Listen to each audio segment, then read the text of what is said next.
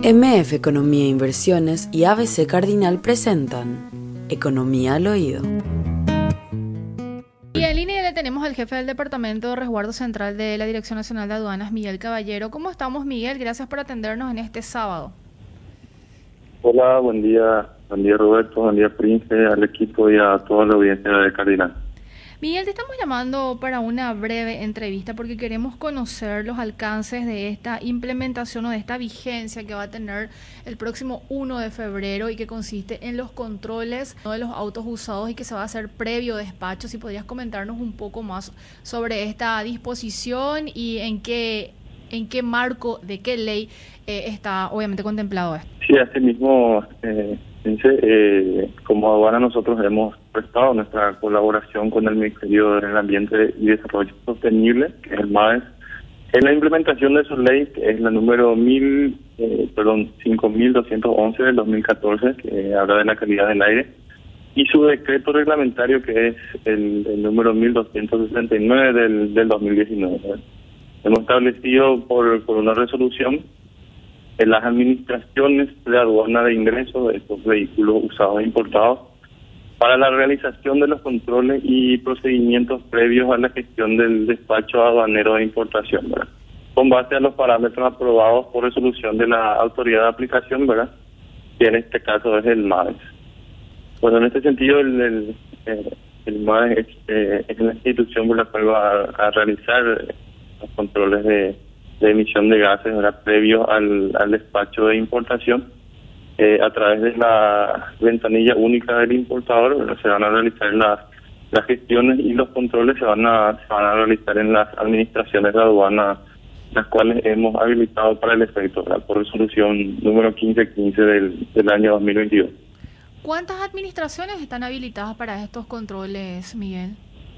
Como esta primera etapa tenemos 10 administraciones de aduana y es que puedo citar, si es que me permiten, son la de eh, José Falcón, Ciudad del Este, Encarnación, Campestre, eh, Puerto Fénix, Cerebral, Solución Logística, Empedril, Puerto Seguro Fluvial y Tal por Villeta. Son son 10 administraciones de aduana, ¿verdad? Eh, primeramente hemos realizado conjuntamente con el, con representantes del, Ministerio del MADES y de la Dirección General del Aire hemos eh, realizado las visitas técnicas de, inspección a, estos recintos portuarios y hemos realizado una estadística de la cantidad de, de, operaciones de importación que han realizado estas aduanas.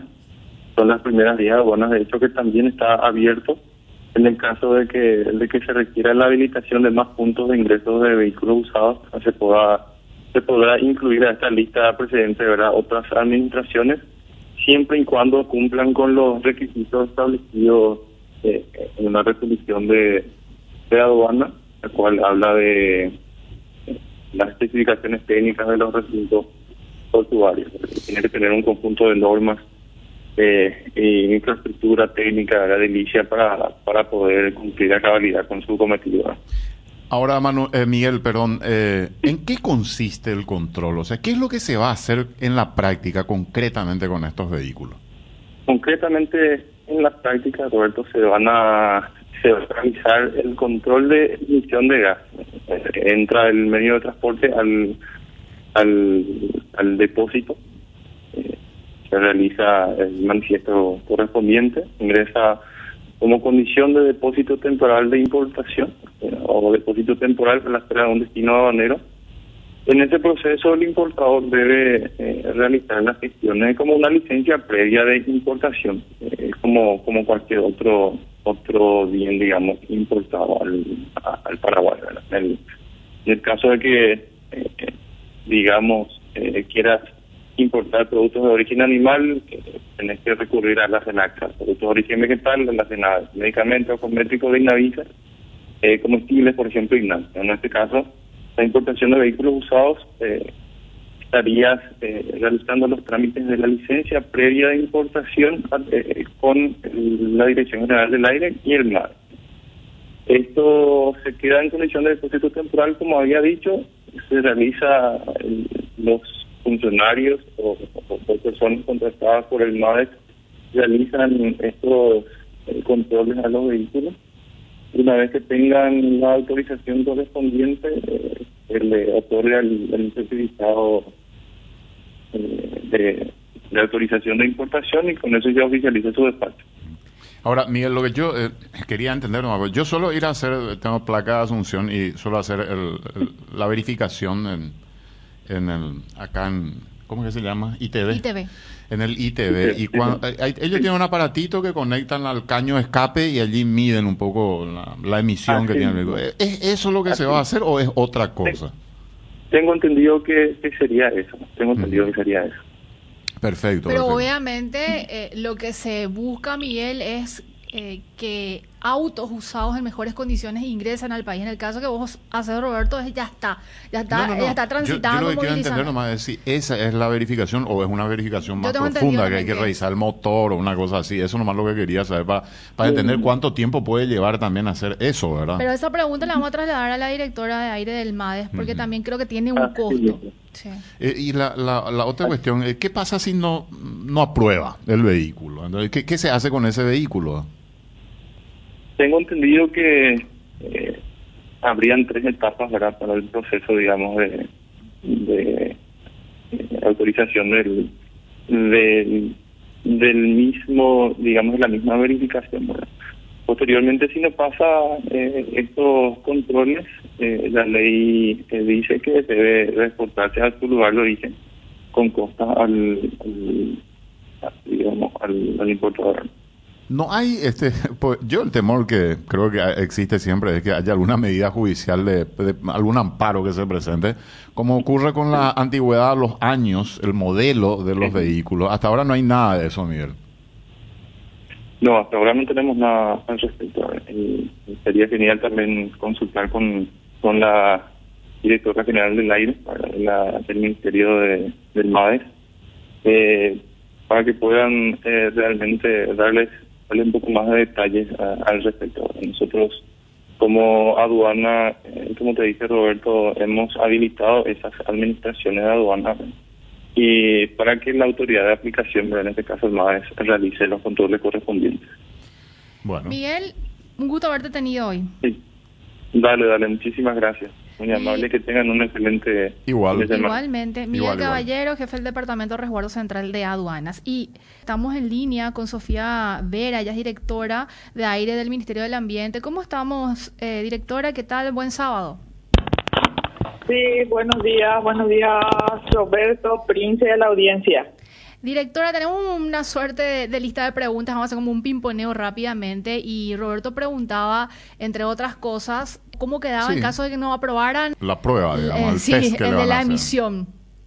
Bueno, el control, en caso que no aprobaran el control de emisión, el importador tiene tres oportunidades para hacer el control, ¿verdad? Si no supera, si no pasa la prueba en una primera oportunidad, tiene una segunda oportunidad y posterior una tercera oportunidad en un rango de 80 días que, que pueda hacerle algunas pequeñas verificaciones, ¿verdad? En caso que, como dicen ellos, que esos vehículos estuvieron parados por mucho tiempo y que que haya algunas pequeñas limpiezas que hacerle, entonces tiene ellos esa oportunidad. Y en caso de que no pasen las tres etapas, directora, ¿qué ocurre con el vehículo? Bueno, y en caso que no pase las tres etapas, este la, el decreto reglamentario es muy claro que dice que queda a cargo del importador hacer de vuelta a origen. O sea, tienen que volver a reexportar, por denominarlo de alguna manera. O sea que eso es lo que dice el decreto reglamentario, ¿verdad? ¿Y este, esta verificación o este control tendrá un costo para el importador o cómo corre esta parte de, de tiene un pequeño costo de 2.5 jornales por cada vehículo. ¿Cuánto representa eso en, en dinero? Y 2.5 jornales, mm, no sé jornal cuánto está exactamente ahora, Que más de 200 mil guaraníes por vehículo. 200 por ahí. Un Sí. poquito más de 200 mil guaraníes por cada vehículo. Y este, esto tiene que pagar el importador por cada control, por ejemplo, la primera etapa que no pasó, la segunda etapa y la tercera etapa, o hay diferenciación? La directora? primera, explicar, la primera etapa, esa que este, no, para un primer control se paga esa suma. Eh, para un segundo control es gratuito y para un tercer control ya es un 50% a través del, del 2.5 jornales que tiene que abonar. ¿Está todo listo ya esto, directora, para empezar el próximo 1 de febrero?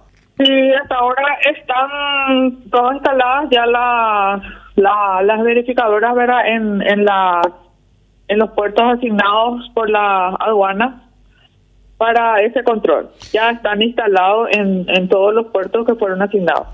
Para entender un poquito el, el sistema, este, Sofía, eh, ¿qué, ¿cómo dimensionan cuando, qué es lo que se mide cuando un vehículo no va a pasar la prueba? ¿Hasta qué, qué límites utilizan?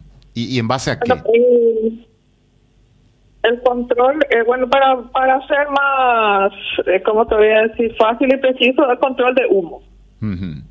Es humo, sea rastero, sea diésel, es el control de humo lo que se mide. O sea, o sea que el humo negro. Para un... que no, para, sabemos que cuando un vehículo está emitiendo un humo negro exagerado es porque ya el motor está prácticamente en desuso, entonces es lo que más contamina el ambiente. Y hay diferencia entonces, entre, eso es lo que se va a medir. ¿Hay diferencia entre el vehículo nastero y el vehículo diésel en cuanto al límite? Sí, tiene que haber diferencia. Uh -huh. Hay diferencia. Este, este control que se va a hacer previo despacho, ¿Qué se diferencia con lo que se hace regularmente eh, y lo que mencionaba Roberto en la entrevista anterior con el famoso ITV? ¿Cuál es la diferencia? Bueno, el, la diferencia con el, el, ITV creo que es el control en total, ¿verdad? De los vehi del vehículo, ya sea la parte mecánica, eh, todo, o sea, que un conjunto de cosas es el control que se hace a través de ITV. Este caso solamente eh, se va a hacer el control de emisiones, como se dice, el control de humo que emita ese vehículo. Perfecto. Sofía, te agradecemos mucho por el tiempo, muy amable. ¿eh? De nada, cuando guste. Sofía Vera, directora del aire de eh, directora de aire del MADE, del Ministerio del Ambiente. MF Economía e Inversiones, ideas globales para necesidades locales. Visítanos en www.mf.com.py.